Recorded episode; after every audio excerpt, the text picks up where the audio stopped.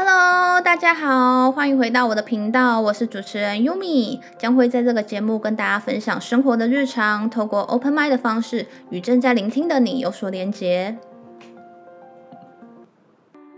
Hello，我今天想跟大家分享我的散步哲学法，就我最近开始迷上了吃饱饭在家附近就是走一走的这件事。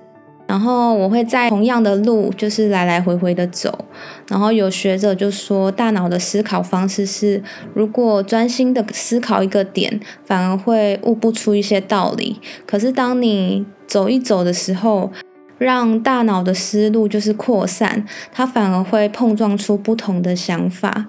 后来我就把这一个方式，就是我自己的方式，把它称为散步哲学法。然后我会开始散步，是因为我看了一本书，那本书叫做《走路的人》，是一个韩国的明星叫何振宇写的，不知道你们有没有看过？然后那时候这本书它就是放在成品很明显的柜位，然后它的封面很吸睛，所以我就进去翻了几页。然后他就说，他不管走到哪里，他都是用走路的。不管是走路去拍戏，走路去见朋友，走路去各个地方，他觉得走路本身就是一个很疗愈的事情。所以我看完之后，我很想知道，呃，真正的走路到各个地方，或者是你开始喜欢走路，到底是一个什么样的感觉？在台湾的生活，其实你。你不管是开车或者是呃骑车，其实很多人都觉得骑车很方便，只要可以骑车就不要走路。我很想亲身的体验看看他书上所说的那种感觉。然后他其中有提到说，有时候他会不想走了，他只想要就是躺在床上就好了。可是当你无法控制你的思考的时候，你可以先控制你的身体，让你的身体带动你的头脑。只要跨出第一步，后面就不难了，你就会慢慢的跨出越来越多步。不是只能用在就是身体方面，我觉得它用在思考方面，就是有很多事情是我们迟迟不敢跨出的那一步。因为我们的脑中有太多的想法了，思绪很乱，所以不知道从何开始。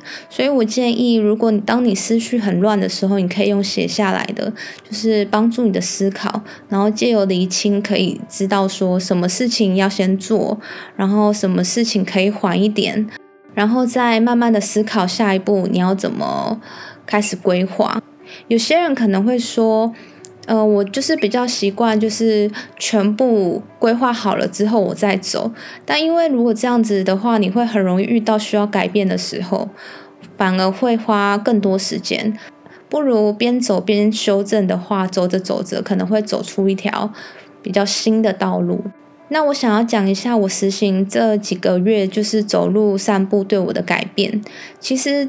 这件事情不用花很多时间，有时候我可能十分钟，有时候二十分钟，有时候半个小时，会依照我当天的心情，然后当天嗯想要给的自己的速度，还有当天的体力，我是不是很累，然后去调整，说我那天到底想要走得快或走得慢，或者是我今天心情很烦的时候，我可能会多走几圈，我希望我的。思路是可以越来越清醒的，然后我走的时候，其实我就是达到一种身心很放松的感觉。然后有时候我散步的时候是心情不好的时候，或者是有时候是有一些事情一直困扰着我，我一直无法给自己答案的时候。我就会透过走路的时候，一直反复思考，一直反复问自己问题，觉得说，呃，我现在的内心到底是什么感觉？那这个感觉的背后到底是什么，会让我感到这么痛苦，或者是很疑惑，或者是有什么是我一直觉得无法解决的事？然后我会透过这个走路去拥抱我这些不舒服的感觉。